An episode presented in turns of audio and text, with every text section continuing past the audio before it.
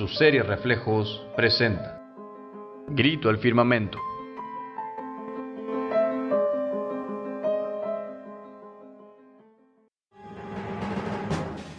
Durante el siglo XIX, la Nueva España gozaba de prosperidad y un increíble crecimiento que la colocaban entre los países más ricos del mundo. Surge entonces un movimiento intelectual llamado criollismo. Este movimiento resaltaba los valores propios, nuestra historia y nuestra cultura.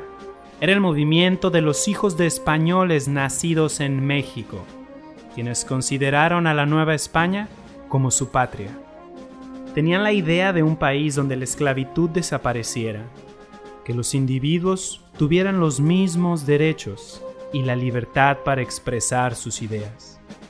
Cuando el rey de España se enteró del surgimiento de este movimiento intelectual, mandó cerrar todos los colegios y prohibió que los criollos ostentaran algún cargo público.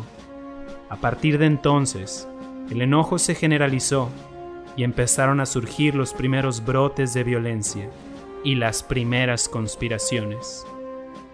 Así fue como en la ciudad de Querétaro un grupo de partidarios de la independencia empezaron a reunirse con pretexto de cultivar las bellas artes.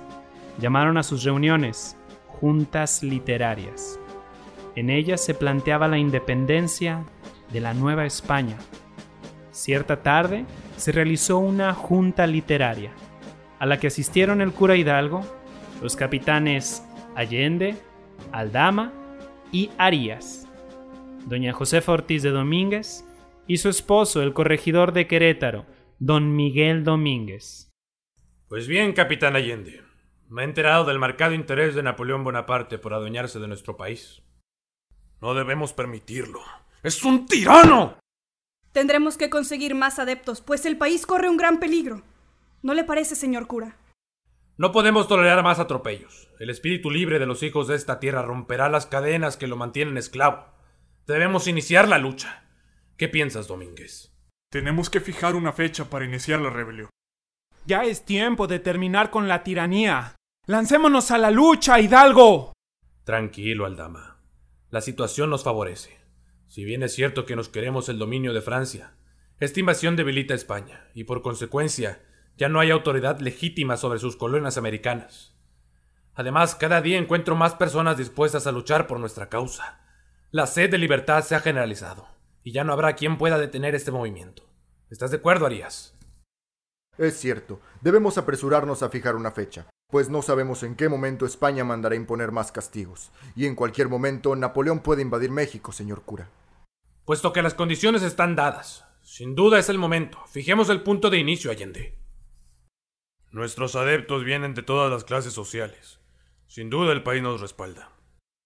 Propongo como jefe a don Miguel Hidalgo y Costilla, ya que por su prestigio es bien conocido. ¿Verdad, corregidor? Que así sea.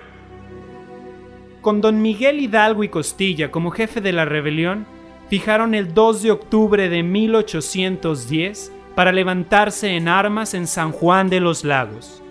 Mientras tanto, el gobierno español, que había infiltrado espías en todas las asociaciones de criollos con el fin de detectar cualquier intento de insurgencia, esperaba noticias para aplastar cualquier tipo de levantamiento.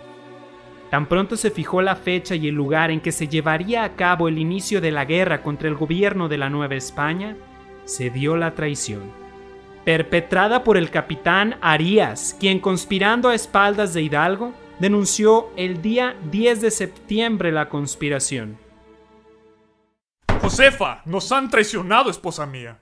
El capitán Arias es el traidor. Nos ha denunciado. No es posible. Tenemos que avisar al señor cura. Tendremos que adelantar nuestros planes. Debemos actuar con rapidez. Avisemos al capitán Allende para fijar una nueva fecha y un lugar apropiado. Así fue como el día 10 de septiembre de 1910 fue denunciada la conspiración. La lucha de los criollos pudo llevarse a cabo gracias a la intervención de doña Josefa Ortiz de Domínguez, quien se enteró a tiempo de que la conspiración había sido descubierta y se las ingenió para avisarle al cura don Miguel Hidalgo y al capitán Allende, quienes junto con Aldama decidieron convocar al pueblo de Dolores la madrugada del 16 de septiembre de 1810. Señores, Ha surgido una situación que pone en riesgo nuestra lucha. Hemos sido descubiertos y se han girado ya órdenes de aprehensión en nuestra contra, por lo que les he citado esta madrugada para dar inicio de inmediato a las hostilidades. Señor Hidalgo, armemos a sus criados y con ellos libremos a los presos para que se nos unan. Tomemos las lanzas que he guardado en la iglesia y nos lanzaremos contra el depósito del regimiento de dragones de la reina. Ahí nos armaremos para apresar a los españoles que viven en Dolores. Los presos de la cárcel de Dolores eran procesados por delitos menores y sirvieron a la causa.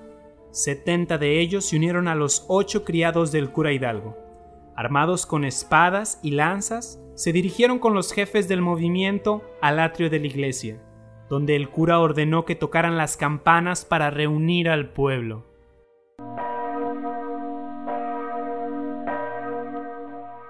Los he mandado llamar echando las campanas al vuelo, pues ha llegado el momento de luchar en contra del gobierno virreinal.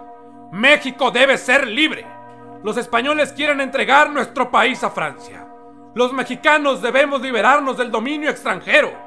No queremos más esclavitud. Luchemos por nuestra libertad.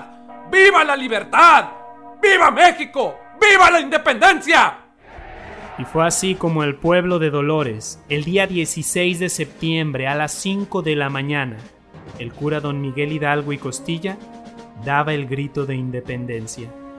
Estaba naciendo el ejército insurgente, integrado por ocho sirvientes de Hidalgo, 70 presos liberados de la cárcel de Dolores y cerca de 800 hombres, campesinos, comerciantes y vecinos armados, unos con fusiles, otros con pistola, pero la gran mayoría con ondas, machetes, lanzas y herramientas de labranza.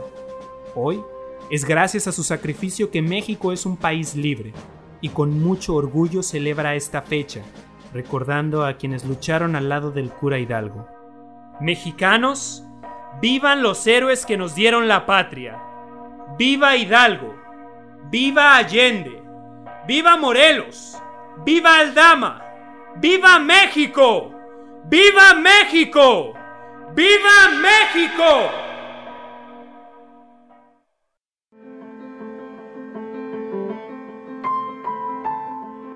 Su serie Reflejos presentó Grito al Firmamento